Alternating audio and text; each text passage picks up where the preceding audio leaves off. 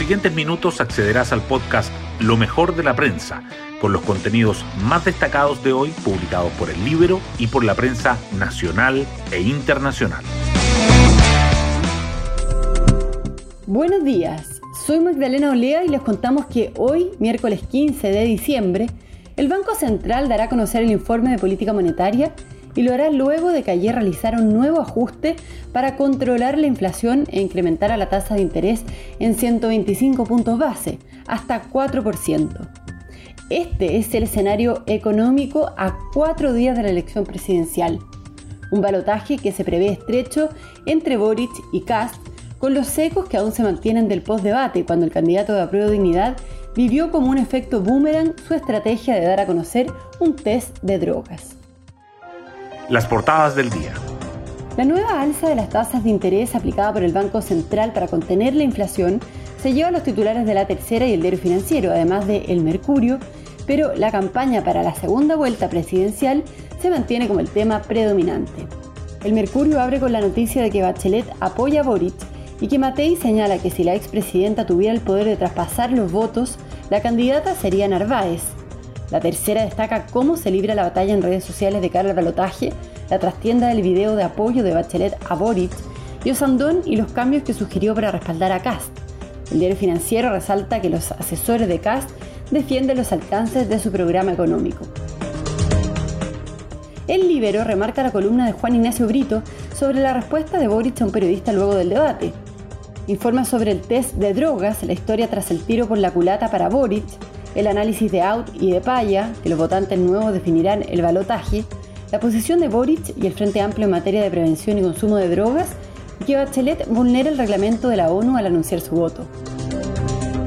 El Mercurio también destaca que más de la mitad de los detenidos en la macrozona sur durante los dos meses de estado de excepción es por robo de madera, que las aerolíneas esperan terminar este año con el 70% de sus vuelos previos a la pandemia y las 100 mujeres líderes, dos décadas impulsando el talento femenino en Chile.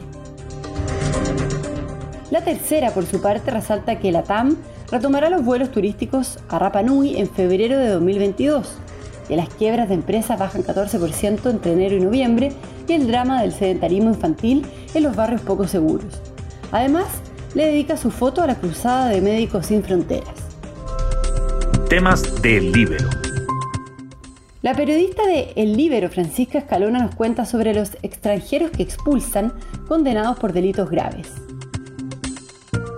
Tras la promulgación de la ley de migraciones en abril de este año, para avanzar hacia una migración más ordenada, segura y regular, el gobierno se propuso expulsar a 2.700 migrantes en 2021. Este miércoles a las 8 de la mañana se concretaría otro de estos procesos. El vuelo incluye la deportación de 11 inmigrantes que deberán abandonar el país porque fueron condenados por delitos que van desde el robo con violencia al tráfico de drogas y la posesión de armas. Se trata de 11 ciudadanos de distintas nacionalidades con condenas que van desde los 3 años y un día hasta los 5 años y un día de cárcel. Estos ingresaron en un proceso de descontrol migratorio que fue impulsado por el gobierno de Michelle Bachelet. Pueden encontrar esta nota en www.eslibero.cl. Hoy destacamos de la prensa el Banco Central vuelve a aplicar una histórica alza de tasa para controlar la inflación y los desequilibrios.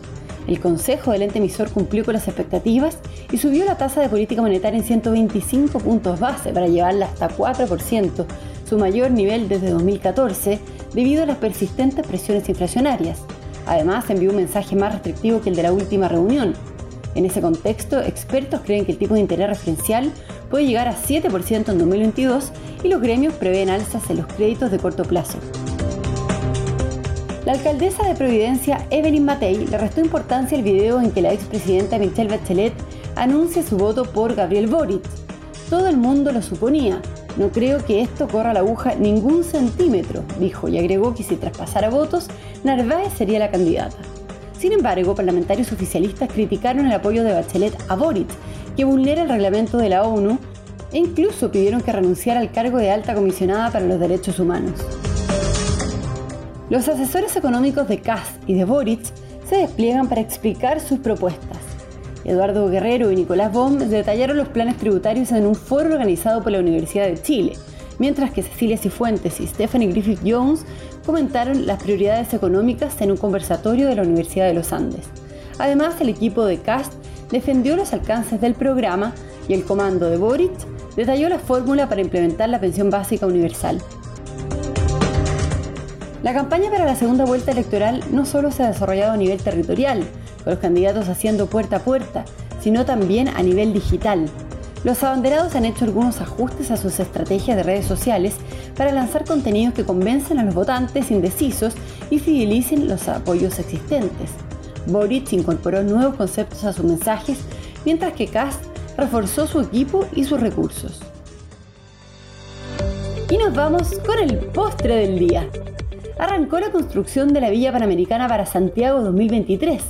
El presidente Piñera puso la primera piedra de la obra que se ubicará en el Parque Bicentenario de Cerrillos y que tendrá 1.346 viviendas distribuidas en 17 torres con un total de 83.242 metros cuadrados. Bueno, yo me despido, espero que tengan un muy buen día miércoles y nos volvemos a encontrar mañana en un nuevo podcast, Lo mejor de la prensa.